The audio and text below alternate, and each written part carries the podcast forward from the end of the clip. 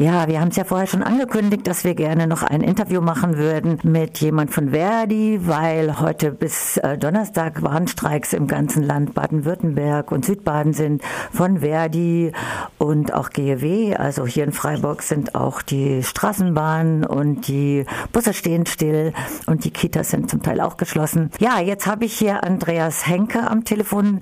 Andreas Henke, Sie sind Pressesprecher von Verdi und Sie sind im Moment in Karlsruhe. Da ist ja heute oder nachher die zentrale Kundgebung. In was für einer Situation sind Sie gerade? Ich stehe hier am Bürgerzentrum Süd, äh, wo die Busse ankommen aus ganz Mittelbaden, aus Südbaden und aus dem Raum Schwarzwald bis hin zum Bodensee, aus Konstanz. Das heißt, die Streikenden aus diesem Teil des Landes kommen jetzt hier an. Dann gibt es hier Streikversammlungen und Streikgelderfassungen. Das heißt, die Mitglieder der, von Verdi bekommen dann hier ihr Streikgeld für den Tag, wo sie streiken. Dann gibt es eine Demo durch die Karlsruher Innenstadt und gegen Mittag wird äh, eine große Kundgebung hier sein, wo wir Stand jetzt ähm, über 3000 Leute erwarten. Das wäre jetzt meine Frage gewesen, wie viel, mit wie vielen Menschen rechnen Sie? Sagen Sie, und das Streikgeld, wie hoch ist sowas? Ah, das richtet sich an dem, äh, was die Leute bei uns Beitrag zahlen und das wiederum hängt von dem ab, äh, was Leute verdienen. Das heißt, ähm, äh, streiken darf jeder, das ist ein Grundrecht in diesem Land. Das heißt, wenn eine Gewerkschaft zum Streik aufruft, dann darf jeder die Arbeit niederlegen, egal was der Arbeitgeber sagt.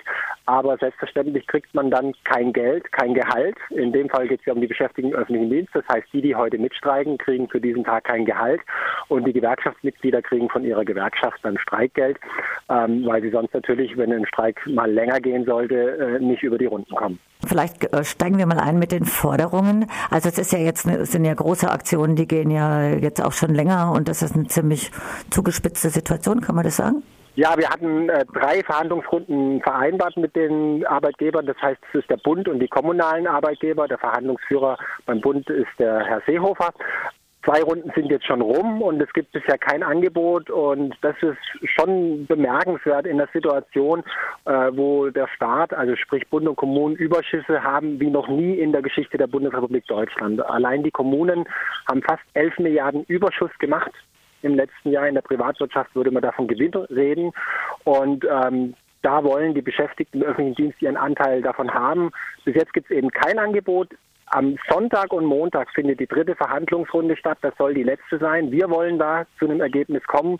Und ähm, wir haben das Gefühl, da müssen sich die Arbeitgeber noch ein ganzes, ganzes Stück bewegen, damit hier die Erwartungshaltung und das, was die dann anbieten, zusammenkommen kann.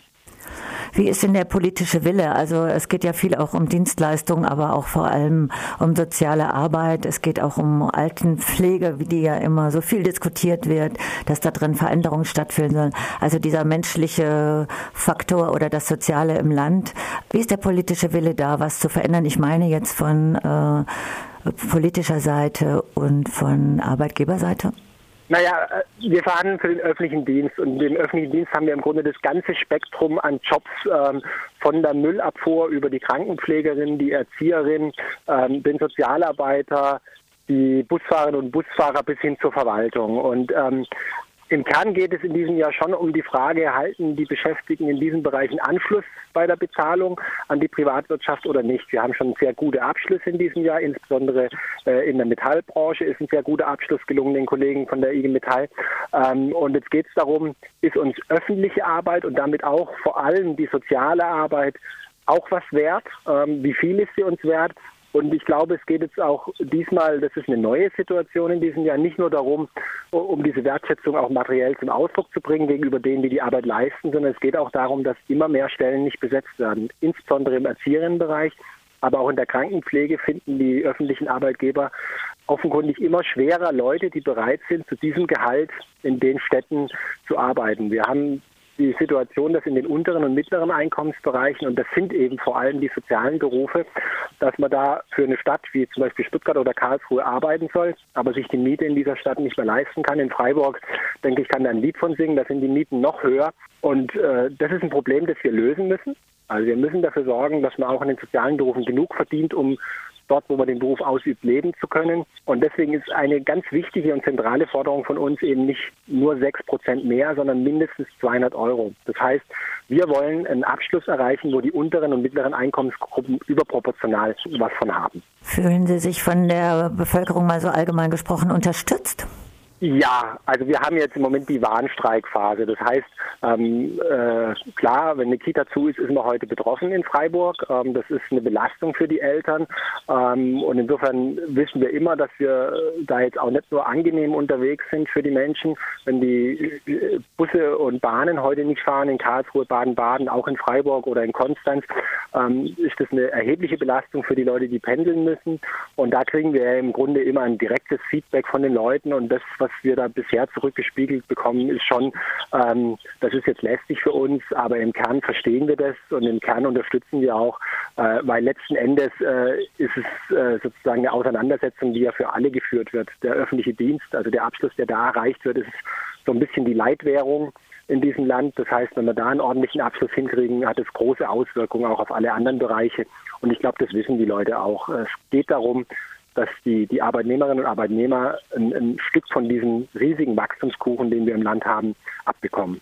Und soziale Arbeit und Dienstleistungsarbeit ist ja auch in der Mehrzahl Frauenarbeit. Da geht es ja dann auch um was Grundsätzliches.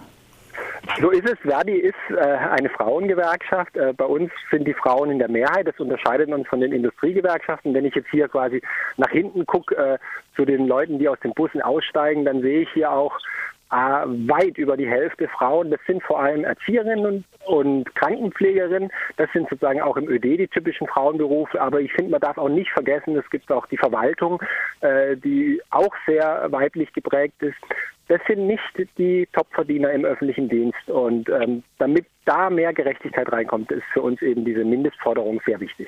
Ja, nicht die Hauptverdiener. Im Gegenteil. Auf jeden Fall, Herr Andreas Henke, ich bedanke mich ganz herzlich für das Interview und besten Dank.